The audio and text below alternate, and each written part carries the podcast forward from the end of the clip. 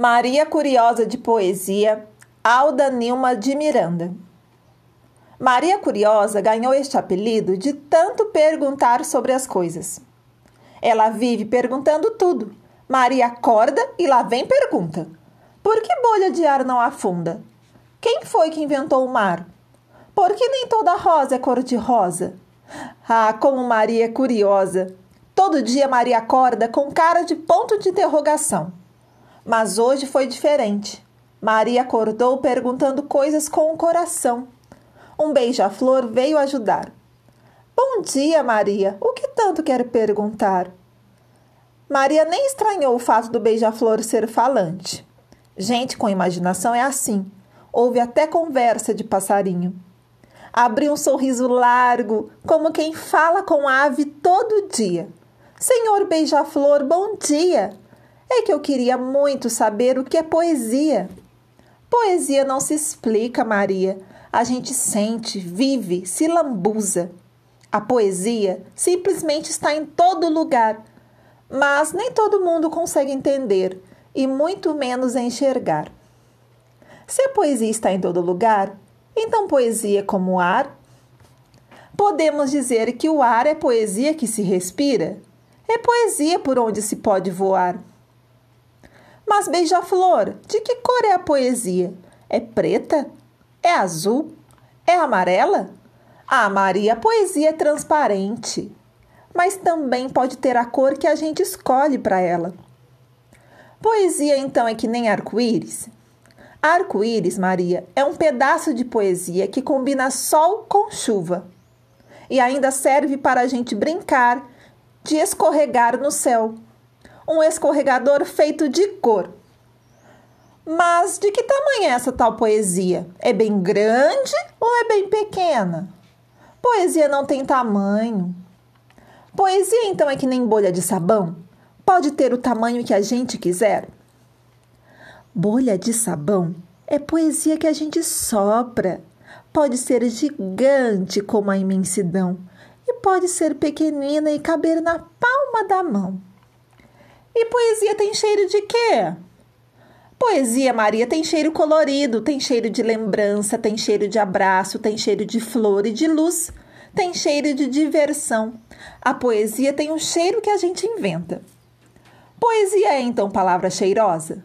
Sim, só que o perfume da poesia a gente cheira com sentimento. Ou vai ver o sentimento é que é o nariz da poesia. E onde ela nasce, de onde ela vem? Ora, a poesia vem dos poetas, Maria. E como é um poeta? Onde ele vive? O que come? Poeta é um ser que espreme as coisas até sair algum caldo de belezura. E se o caldo não sai, ele fica fazendo de conta até conseguir. Poeta adora brincar de faz de conta. É o tipo de gente que sente o cheiro das palavras e sabe o gostinho da música. É pessoa que sonha acordada e que dorme sonhando. Quando acorda do sonho, sorri raio de sol e tem pensamentos de mel. E no café da manhã dos poetas nunca falta pão de queijo nem leite adoçado com céu. E como o poeta faz poesia? O poeta descobre onde a poesia está dormindo. É que tem poesia adormecida em tudo que é lugar. Ele vai lá e faz cosquinhas no pé da poesia até ela acordar. Tem poesia que é preguiçosa, demora para sair da cama. Tem poesia que acorda num pulo e já fica pronta. Mas e se a poesia quiser continuar dormindo? Tem que pôr o despertador? Ah, mas veja bem, até o sono da poesia é poesia também. O que foi, Maria? Será que a poesia ronca? Poesia que ronca é poesia engraçada. Mas e se a poesia estiver escondida? Como o poeta faz para achar? Poesia às vezes brinca de esconde-esconde, o poeta sai procurando. Às vezes a poesia está dentro da pedra, que nem borboleta que está dentro da lagarta.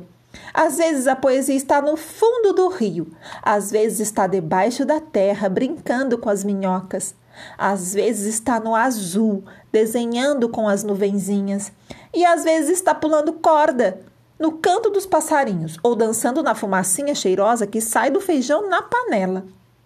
Eu já vi poesia escondida no vento, brincando de fazer trança. E poesia faz arte, beija-flor? Ah, como faz, Maria? Faz arte que nem artista e faz arte que nem criança. Beija-flor, meu amigo, e poesia se faz com rimas? Maria, poesia se faz com tudo, com palavras, com rimas, com canção. Poesia se faz com os olhos, com o pensamento e com o coração. Posso fazer poesia com massinha de modelar? Claro, Maria, pode sim. Mas a poesia não está só na massinha, está na mão de quem brinca com ela. Então Maria, nesse momento, lembrou que seu pai costumava dizer que a vovó fazia um bolo que era um verdadeiro poema. Então poesia se come, beija-flor? Sim, Maria, poesia é comida para a alma da gente, é almoço para a imaginação. Mas e que gosto será que tem? O gosto é conforme o freguês. Tem poesia com gosto de luz, tem poesia com gosto de reencontro, com gosto de alegria, ou de despedida ou de saudade. Tem poesia com gosto de estrela, sabia? Tem até poesia com gosto de beijo. Será que tem mesmo poesia com gosto de pão de queijo? Olha, Maria, tem comida que faz a gente sonhar. É tudo e tudo que faz a gente sonhar, amiguinha. Pode apostar que tem poesia no meio. Beija-flor, meu amigo, mostra um poeta para mim.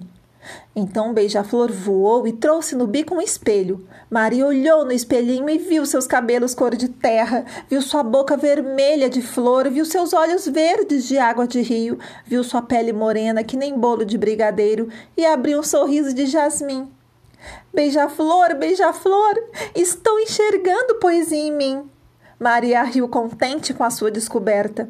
É que no fundo, no fundo, todo mundo é poeta.